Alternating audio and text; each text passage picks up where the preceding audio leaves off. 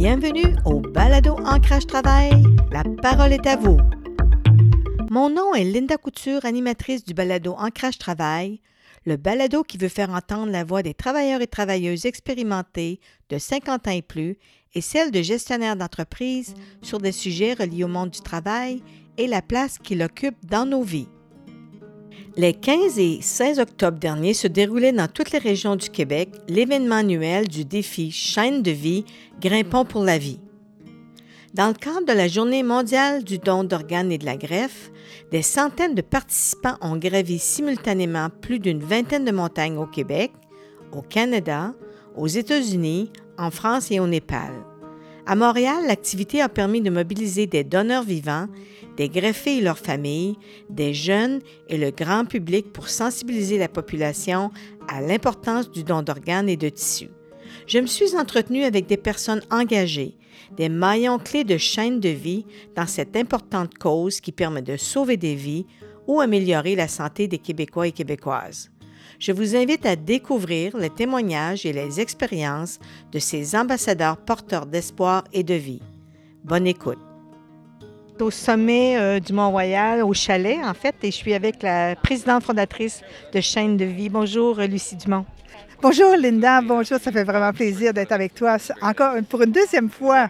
Donc aujourd'hui, c'est un peu spécial justement parce que c'est la marche euh, qu'on a fait. Euh, c'est sur quelle distance qu'on a fait là, la marche pour aller au Mont-Royal? Bon, en fait, c'est une courte marche symbolique, pardon, d'environ 5 euh, km qui est, qui est du le lac Castor jusqu'au sommet du Mont-Royal. Donc, c'est une marche symbolique pour chaîne de vie. Donc, pour la septième édition, je crois. Absolument. C'est le défi, dans le cadre du défi Chaîne de vie.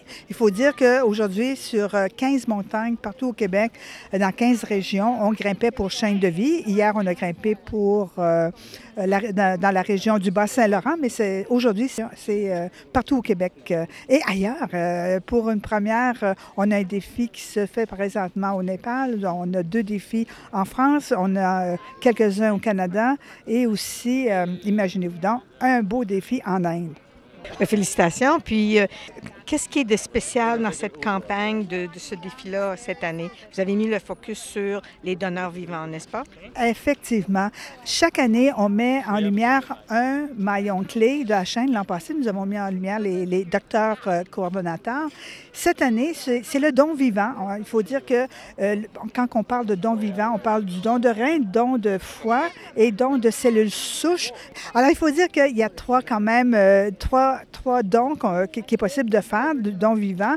Et on voulait vraiment mettre en lumière euh, le don vivant au moment où on se parle, il y a eu 880 personnes en attente d'une greffe. Sur les 880 personnes en attente, 620 attendent un rein. Donc, le rein est l'organe le plus en demande. Ça, représente 70 de, tout, euh, de tous les dons. Donc, c'est important de faire la promotion du don vivant, puisque euh, si on veut véritablement diminuer le nombre de personnes en attente d'une greffe, il faut faire savoir à la population qu'il est possible de son vivant de faire don et un don altruiste, il y a le don croisé. La façon dont euh, on peut en connaître davantage, bien sûr, on peut aller sur le, site de Transplant Québec et connaître davantage euh, toute cette importance-là. Donc, il y a des gens qui font ce don altruiste d'un rein, une partie du foie ou des, le don de cellules souches qui, véritablement, sauvent des vies au sommet euh, du chalet avec euh, le groupe de Chaîne de vie et j'ai ma compagnie Linda euh, qui va nous parler un peu de son histoire parce qu'elle est une donneuse vivante. Bonjour Linda. Bonjour, bonjour.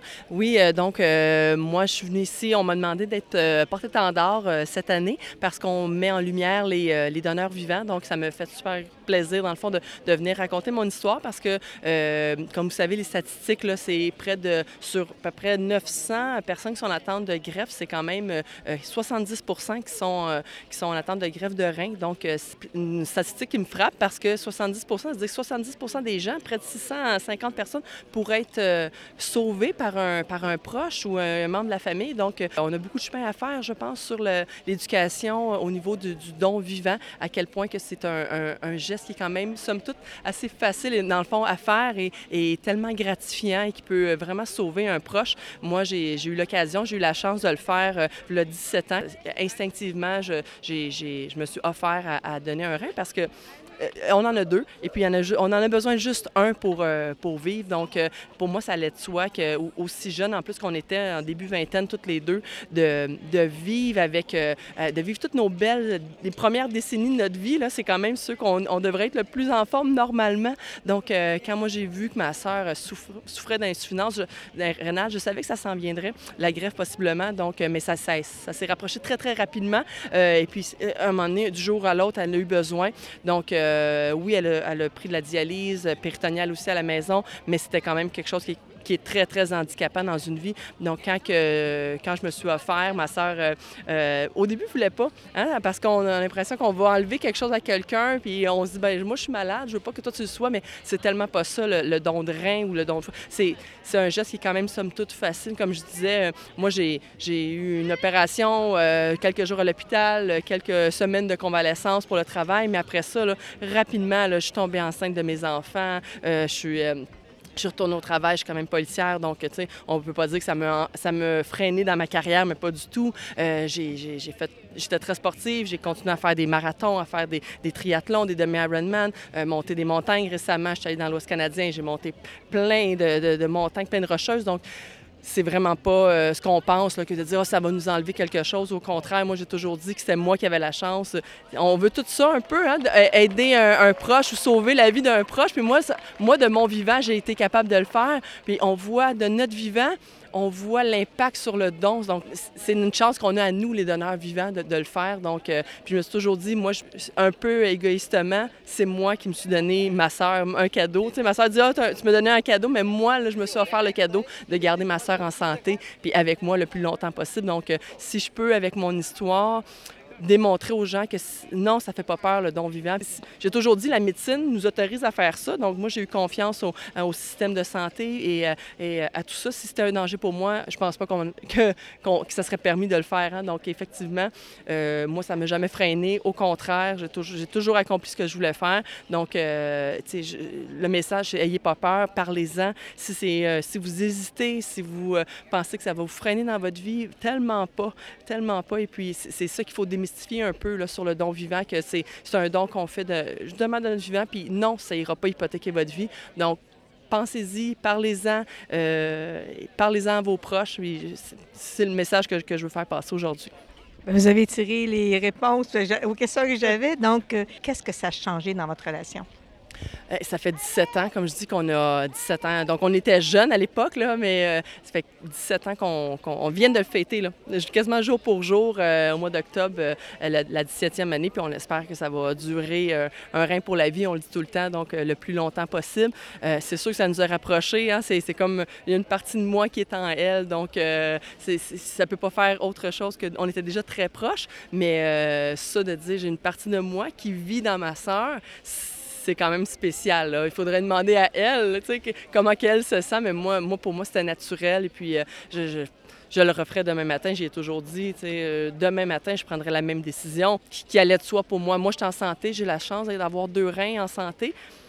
Pourquoi elle, non? Ça, la vie, on le saura jamais, mais il y a une partie de moi qui me dit c'était ma mission aussi c'était ma mission de dire, ben là, tu n'en as pas besoin, toi, de deux. Tu n'en as pas besoin, tu en as besoin de un. Puis ton deuxième, ben il est pour ta sœur. Donc, euh, c'est sûr que ça, on, va toujours être proche, on va toujours être liés hein, par ce geste-là. On l'était déjà avant, mais là, c'est encore une, étape de plus. Merci pour, vos beaux mots d'espoir, puis euh, c'est un geste euh, phénoménal et bonne continuation. J'ai parlé avec Linda Salvoni, et maintenant, euh, c'est elle qui était la donneuse vivante de sa sœur Sandra Salvoni. Et maintenant, j'ai le plaisir de m'entretenir avec euh, la dame qui a reçu euh, le rein de, Linda. Bonjour, Sandra. Bonjour. Ça va bien? Ça va super bien, merci vous-même. Oui. Donc, je voulais savoir de votre point de vue, vous êtes deux sœurs, ça fait quoi, 17 ans que vous avez déjà reçu un rein? Retournez en arrière il y a 17 ans, voir euh, comment ça s'était passé pour vous. Juste un petit topo sur comment, question de santé, là, un petit peu ce qui se passait, puis comment ça s'est décidé justement de votre côté, comment vous avez réagi? Oui, bien en fait, euh, si je c'est très facile pour moi de retourner il y a 17 ans parce que c'était comme si c'était hier. si je retourne il y a 17 ans, euh, ça faisait déjà un an que j'étais sous dialyse. dialyse euh, j'ai fait de la dialyse, l'hémodialyse, à peu près de la dialyse péritonéale parce que j'étais relativement jeune, j'avais 24 ans. Puis, ben, quand on fait de la dialyse péritonéale, on est. déjà, c'est à chaque jour, hein, fait qu'on c'est un petit peu euh, limitant. Et on a des risques d'infection. Donc, moi, j'avais beaucoup d'infections. Puis, à un moment donné, euh, il y, a mon père qui avait fait les tests pour être donneur, puis ça n'a pas fonctionné. Ma sœur, à ce moment-là, m'a dit Là, Sandra, là, t'arrêtes de niaiser, là, t'es jeune, puis là, il faut que tu profites de la vie. Fait c'est là qu'elle, a dit Bon, mais ben, je vais, te donner un rein. honnêtement, je n'étais pas prête à ce qu'elle me donne un rein parce qu'elle est plus jeune que moi. Puis euh, j'avais dit à ce moment-là, je non, non, non, je vais attendre un rein, je vais attendre un rein, euh, on dit cadavérique. Donc, euh, fait que ça, avance, ça avance. Elle me redit ça. Elle dit là, ça suffit, ça fait assez longtemps. Mais j'avais de la misère à accepter ce don-là parce que il faut quand même euh, réfléchir aux conséquences. Moi, euh, je dis, ben c'est ma vie. Là. Je, je voyais pas en fait hypothéquer la vie à ma soeur à ce moment-là. Puis elle a dit non, non, elle avait zéro crainte, elle, pas de problème, il n'y en a pas de problème. Puis on a fait les tests rapidement. Là. C'était compatible. On était compatible à 50% Pourtant, ça a super bien été. Euh, ma, qualité de vie, elle, a changé euh, du jour au lendemain, en fait. Même si j'ai eu des complications, c'est des complications qui se sont résolues avec le temps. Puis maintenant, ça fait 17 ans que, je suis greffée, que j'ai ce rein-là qui, est mon petit cadeau à moi. Euh, puis je, fais le geste en même temps parce que je le protège de tous les moyens possibles. Puis ma soeur, elle s'attribue vraiment pas beaucoup de mérite par rapport à ça.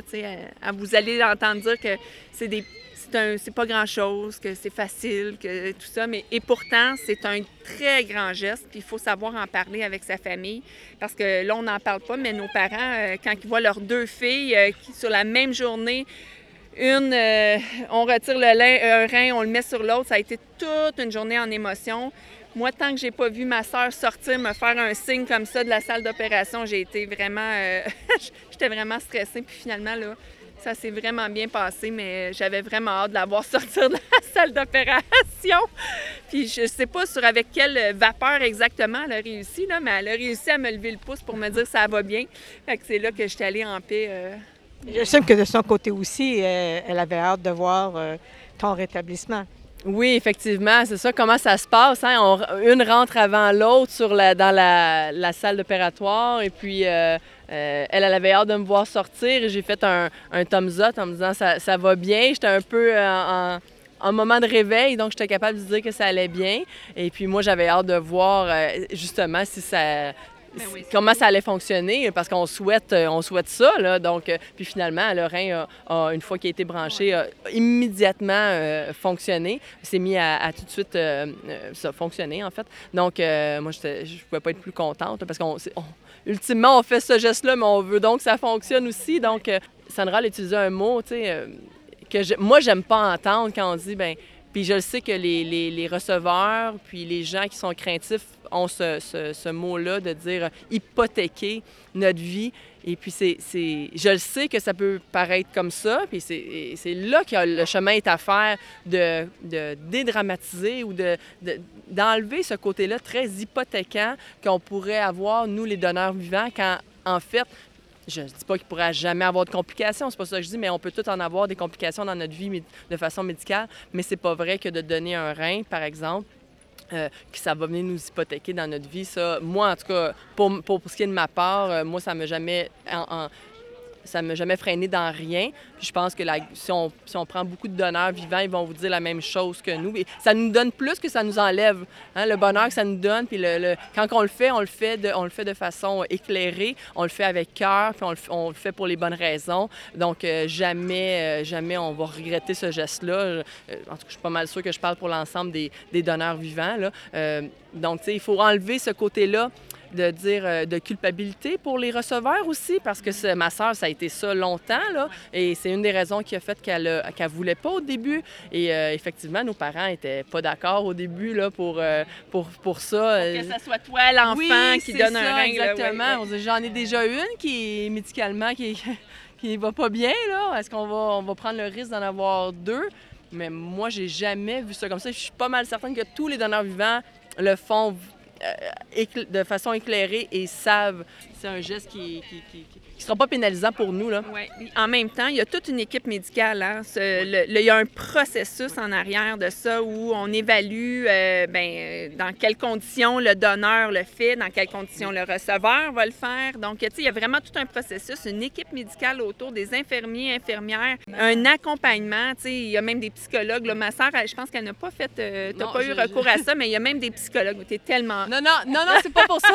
Les gens étaient convaincus de mon du fait que je le faisais pour, pour, les, bonnes raisons, de ne pas me sentir obligée, parce qu'il y a toujours ce volet-là. Est-ce que, comme donneur, on s'est senti obligé? Est-ce qu'on s'est senti, euh, euh, tu sais, ce côté-là? Donc, ils viennent vérifier vraiment dans quelles conditions euh, psychologiques on fait ce don-là. Donc, ça, il n'y a pas de crainte à avoir à, ce niveau-là. On, est suivi à, ce niveau-là. Moi, je, pense que j'ai démontré que je, je, le faisais de volonté et en toute connaissance de cause. Donc, donc, c'est ça. Mais je, veux. C'est important pour moi que les gens comprennent que les risques sont très, très limités. Là. Donc, euh, il, faut le dire aussi. C'est important de, le dire, parce que le don vivant, c'est, c'est, probablement pas assez utilisé pour les... Tu sais, quand, quand je le disais tantôt, 70% c'est énorme d'enlever 70% des gens en liste d'attente pour un, organe parce qu'ils sont en, de dons vivants. Puis c'est tellement gratifiant parce que nous, on, le voit, on est capable de le voir. Tu sais, des fois, on dit, ben je vais signer ma carte, mais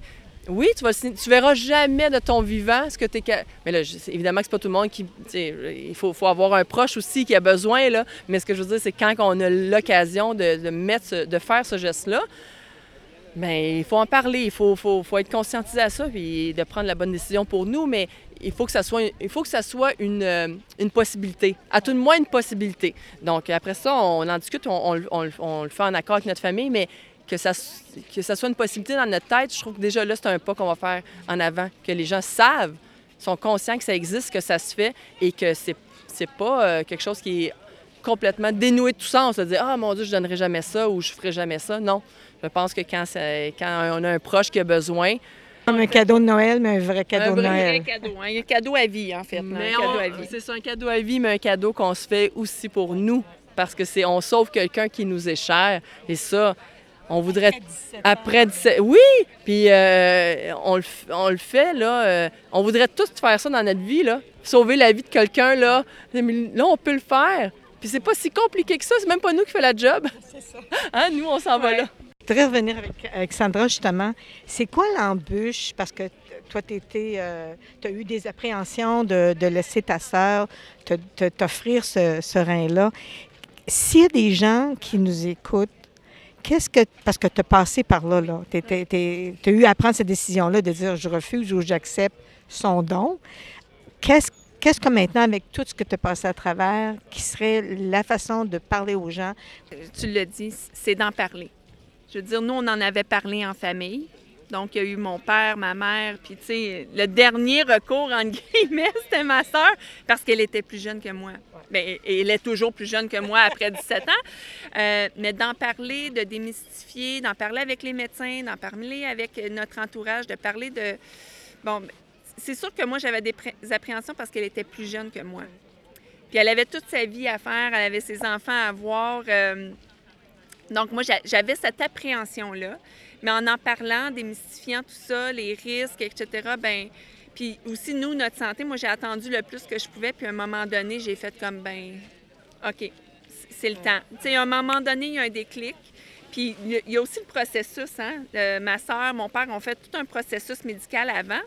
Fait que ça, tout ce processus-là euh, te fait cheminer aussi en tant que futur greffé puis de voir que ça va bien, que les, les, les, risques sont mineurs plus ça avance, puis que de, psychologiquement, elle ne fait pas pour euh, juste me faire plaisir, tu sais, mais que oui, il y a une partie de ça, mais c'est pas juste ça que vraiment, euh, parce y a des grandes chances de succès.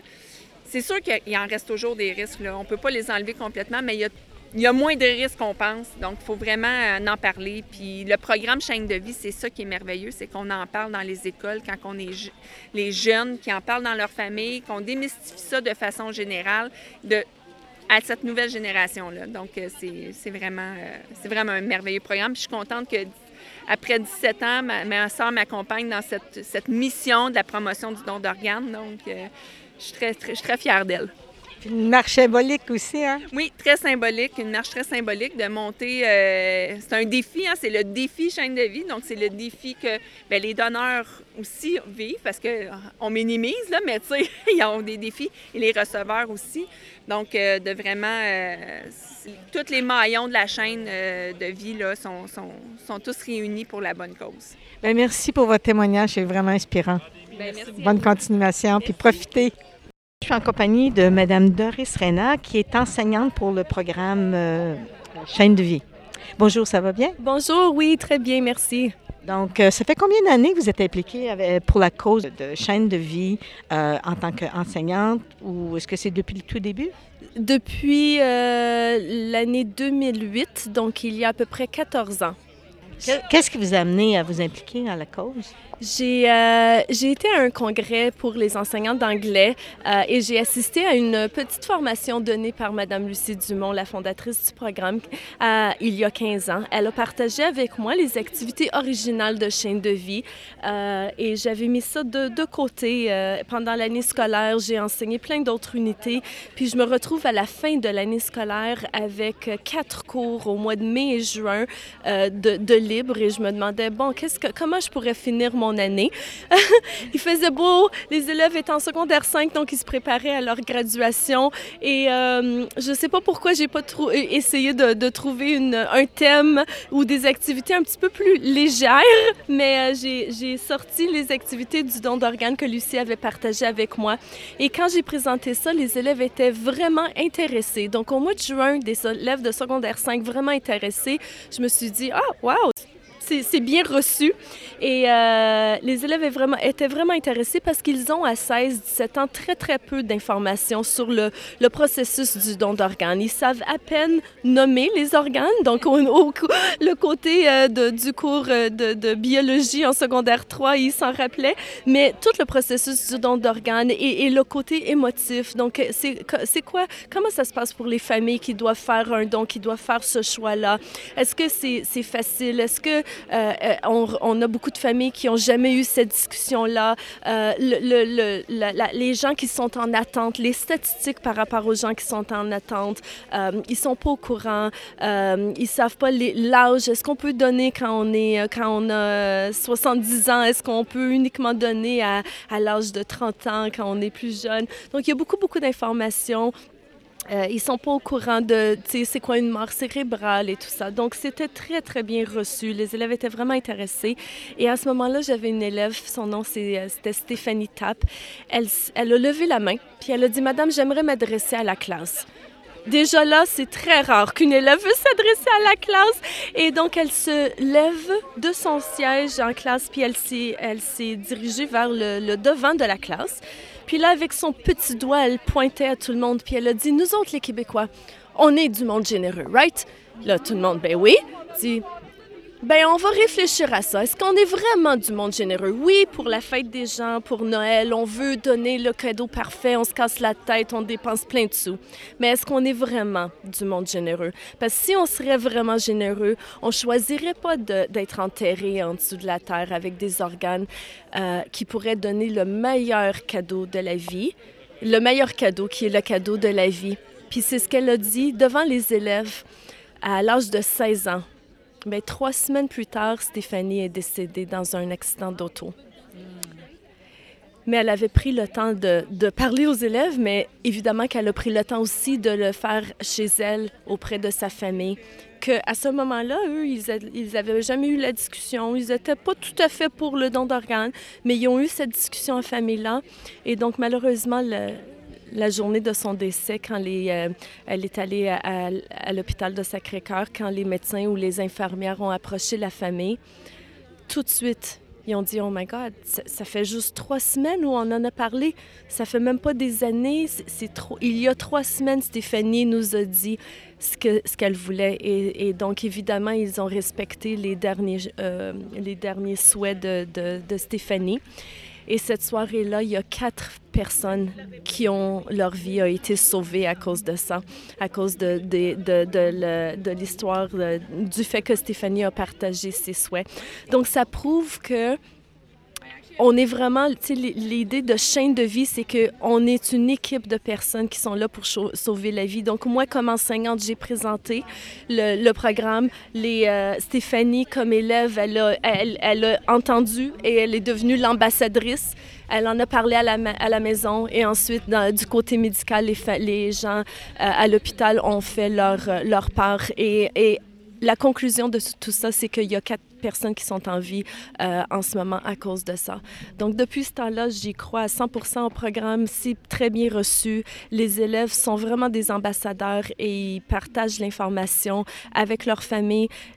ces familles-là, après ça, ils partagent ça avec leurs leur, collègues de travail et c'est comme ça que ça fait un petit peu un effet euh, boule de neige merci infiniment de votre témoignage, mais on voudrait juste préciser, le programme s'offre au secondaire, mais à quel niveau? Donc, secondaire 4, euh, surtout. Donc, c'est des élèves qui ont 16 ans à peu près. On peut aussi le faire en secondaire 5. Donc, euh, c'est ça, dans le cadre du programme d'anglais langue seconde. Oui. Un gros merci, bonne continuation, puis merci d'être là. Merci beaucoup. Oui, euh, bonjour. Bonjour, mon nom c'est Jean Girard. Je suis lieutenant au service de police de la ville de Montréal, dans le quartier Rosemont et je suis également le coordonnateur pour le SPVM pour les transports d'organes. OK, ça fait longtemps que vous faites ça comme travail, euh, comme bénévole? Oui, comme bénévole euh, pour le SPVM. Euh, en fait, bénévole pour les transports d'organes, je le suis depuis 2003 et je suis le coordonnateur pour les transports d'organes depuis 2015. Vous êtes là depuis le début, je crois? Mais oui, je suis là depuis le début. Je suis un, des porte-étendards, mettons, de, de, de l'organisation. Et je suis là parce que moi, je suis là pour représenter le SPVM et l'ACDO aussi, l'Association canadienne des donneurs d'organes, qui organise les transports d'organes et d'équipes médicales partout à travers le Québec. Donc, on est un fier partenaire euh, du défi chaîne de vie. Donc, justement, en parlant de ça, vous êtes combien euh, de personnes à travers le Québec qui font ce travail-là comme bénévoles? C'est une excellente question. Je n'ai pas le chiffre pour, à travers le Québec. Pour le SPVM, on est 150 policiers bénévoles, donc euh, qui donnons de notre temps euh, personnel bénévolement pour faire les transports d'organes. Donc, on est appelé, quand il y a des transports d'organes ou d'équipes médicales, on est appelé euh, sur notre propre temps pour aller faire les transports. En fait, qu'est-ce qui vous a convaincu à vouloir faire ce travail-là et qu'est-ce que ça vous apporte? Bien, moi, c'est un de mes collègues policiers au poste que je travaillais à l'époque, en 2003, qui faisait ça. Et puis, à chaque fois, il me racontait que à chaque fois, il avait, c'était important pour lui, que ça représentait beaucoup, qu'il euh, il, avait l'impression, puis il avait, il avait raison, de sauver des vies à chaque fois qu'il faisait un transport. Et depuis ce temps-là, je dois vous dire que depuis 2003 jusqu'à aujourd'hui, ça fait quoi? Ça fait 19 ans de ça maintenant.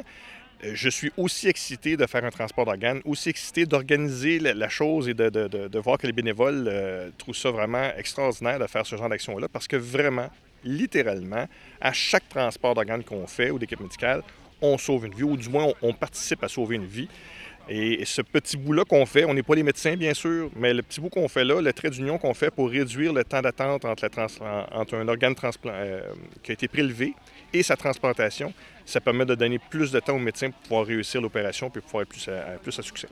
Bien justement, en parlant de ça, c'est quoi, en termes de minutage, le temps idéal euh, qu'on vous a sûrement formé pour ça? C'est, à quoi il faut s'attendre quand on fait un transport d'organes pour que ce soit un succès puis en des bonnes uniformes? Bien, c'est sûr que pour commencer, il faut que le transport soit sécuritaire. C'est pour ça que c'est des policiers ici au Québec qui faisons le transport. Il faut que ça soit sécuritaire, il faut que ça soit rapide. Euh, puis il faut qu'on puisse se fier aux gens qui font ce transport-là. Donc, euh, l'idée, nous, c'est de faire ça le plus rapidement possible. On va des fois faire le transport en mode très urgent ou urgent, ou même des fois en mode régulier. Ça dépend de qu'est-ce qu'on a à transporter. Euh, les équipes médicales ou les médecins qui vont nous donner les organes ou les équipes médicales qu'on va transporter vont nous mentionner à savoir quelle, vitesse ils ont besoin d'aller, s'ils sont très pressés ou pas. Parce que des fois, on peut être un petit peu à l'avance, un petit peu, parce que ça dépend de plusieurs équipes de travail. Mais euh, différents organes ont différentes ce qu'on pourrait appeler, c'est ce qu'on appelle l'ischémie, c'est-à-dire un peu la durée de vie à partir du moment où un organe est prélevé.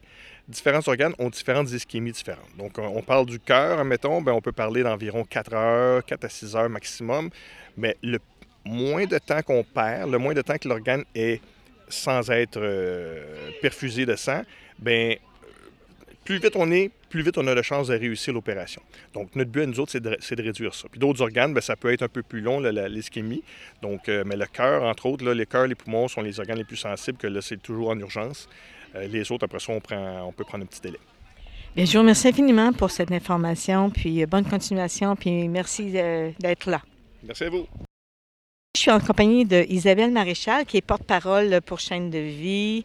Donc, euh, bonjour, Mme Maréchal. Bonjour. Ça va bien? Ça va très, très bien. C'est une magnifique journée pour euh, grimper pour la vie aujourd'hui. Oui, exactement. Et là, moi, j'aimerais connaître un petit peu, euh, c'est pourquoi vous êtes impliqué avec Chaîne de vie? Quel est votre... euh, Nous, c'est très simple, le lien est direct. En fait, mon conjoint Thierry, il y a presque 9 ans, a eu un diagnostic euh, de cancer du foie stade 4 non opérable. On lui a dit qu'il lui restait six mois à vivre et que la seule issue pour lui, c'était d'espérer avoir un don d'organes, donc une grève du foie. Et on a été extrêmement privilégiés parce que on a attendu finalement euh, relativement peu de temps comparativement à d'autres qui, qui parfois meurent avant même d'avoir euh, un, don. C'est pour ça que nous, on s'est dit tout de suite, il faut absolument qu'on rende ce qu'on a reçu, c'est-à-dire qu'on qu'on en parle, qu'on fasse des témoignages de l'importance que ça a dans la famille des, des receveurs.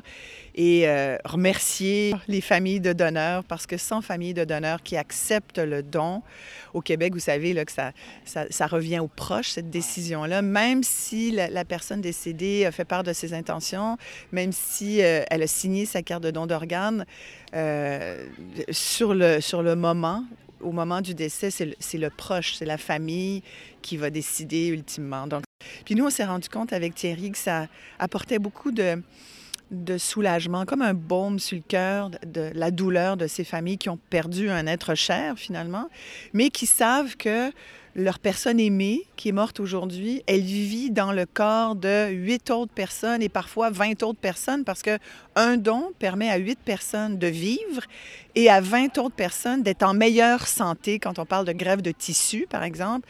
Ça améliore la vie, la qualité de vie de gens qui en ont besoin. Donc, c'est pour nous, c'est une œuvre euh, fondamentale. Moi, j'ai signé ma carte avant même de savoir qu'on allait être une famille de receveurs. Et pourquoi chaîne de vie? Bien, chaîne de vie, c'est un... Moi, je crois beaucoup à l'éducation. Je pense que tout part par l'éducation. La santé, ça... avant tout, ça passe par l'éducation. Je trouve qu'on ne mise pas assez sur l'éducation au Québec.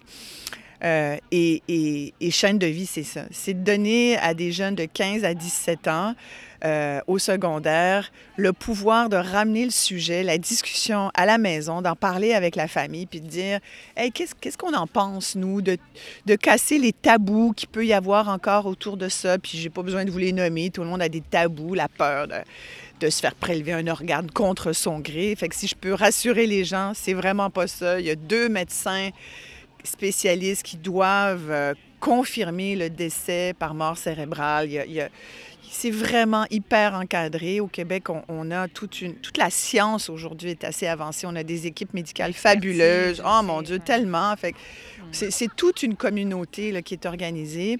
C'est dans le respect de la vie, d'abord et avant tout. Moi, je ne peux que rassurer les gens là-dessus, puis je ne peux que dire merci, puis encourager les gens à donner aussi, parce qu'aujourd'hui, le défi chaîne de vie, une, ça fait partie de notre campagne de financement pour pouvoir amener ce programme-là dans toutes les écoles du Québec. Et là, maintenant, ça fait des petits, c'est en Ontario, aux États-Unis. En France? Aujourd'hui, il y a des gens qui marchent en France, qui ont marché hier en France. Cette année, il y a même un groupe, là, je ramène, il y a même au Népal, il y a quelqu'un qui, euh, qui monte l'Everest euh, oh. en ce moment avec le drapeau chaîne de vie. Et pour la première euh, année, euh, on a même une gang, un groupe de grimpeurs aux îles de la Madeleine, à la butte du vent. Et mon conjoint qui était aux îles, qui allait revenir pour l'événement ici à Montréal, a décidé qu'il restait puis qu'il marchait avec cette oh, nouvelle gang. Okay. Fait qu'il a rencontré Donald, qui a donné son rein à son frère Serge, Donald oui, Chiasson. Ouais, ouais. C'est juste fabuleux parce que cette année, on essaye de dire aux gens, c'est très difficile d'avoir des dons. La pandémie a, a, a vraiment frappé beaucoup euh, le don d'organes, toute la cause. Il y, a, il y, a, eu, bon, puis on a priorisé euh, la COVID et les gens qui en souffraient. Euh, mais là, il faut, faut, faut, dire aux gens, n'oubliez pas, il y a plein de causes qui sont bonnes. Le don d'organes en est un important. Et, euh, et donc, là, on, parle beaucoup du don vivant parce que sur la liste de Transplant Québec, 70% des gens qui attendent sont en attente d'un rein. Ce qui est fabuleux avec les reins, c'est qu'on en a deux, puis on peut vivre avec un. C'est documenté, il y a plein de gens qui n'ont qu'un rein. Alors, euh, ça, ça, ça, sauve la vie d'une autre personne parce qu'on meurt hein, d'une insuffisance rénale. Ultimement, là, la dialyse ne fait plus. Donc, euh, C'est vraiment un don de vie. Fait qu'aujourd'hui, on célèbre la vie. Je célèbre la vie de mon conjoint. Mes filles sont là pour célébrer la vie de leur père. On dit merci aux familles de donneurs. Puis c'est toujours l'occasion d'en rencontrer, puis d'échanger, parce que comme c'est anonyme, on ne sait pas de qui on a reçu ce don-là, mais on prend pour acquis que c'est une grande famille. C'est une grande chaîne avec plein de beaux maillons. Tout le monde se tient, comme des compagnons de cordée. Et euh, Lucie, qui est une alpiniste, euh, a rameuté toute sa gang d'alpinistes. C'est pour ça qu'on dit que on grimpe pour la vie, même si le Mont-Royal, c'est pas très haut, mais quand même. c'est symbolique. Exactement, voilà. Moi, ben, depuis, depuis le début, quand Ah, nous a demandé, je pense que Thierry, comme je vous dis, c'était en 2013. Ça va faire 9 ans le 7 novembre de cette année.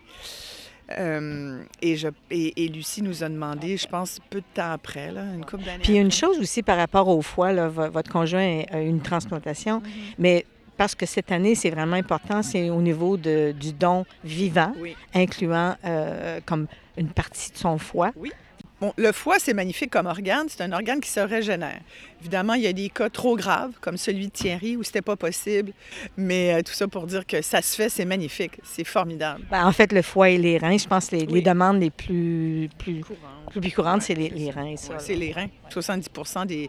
Il y a 888 personnes, il me semble, aujourd'hui, puis il y a 623, c'est des gens qui attendent euh, une transplantation de reins. là.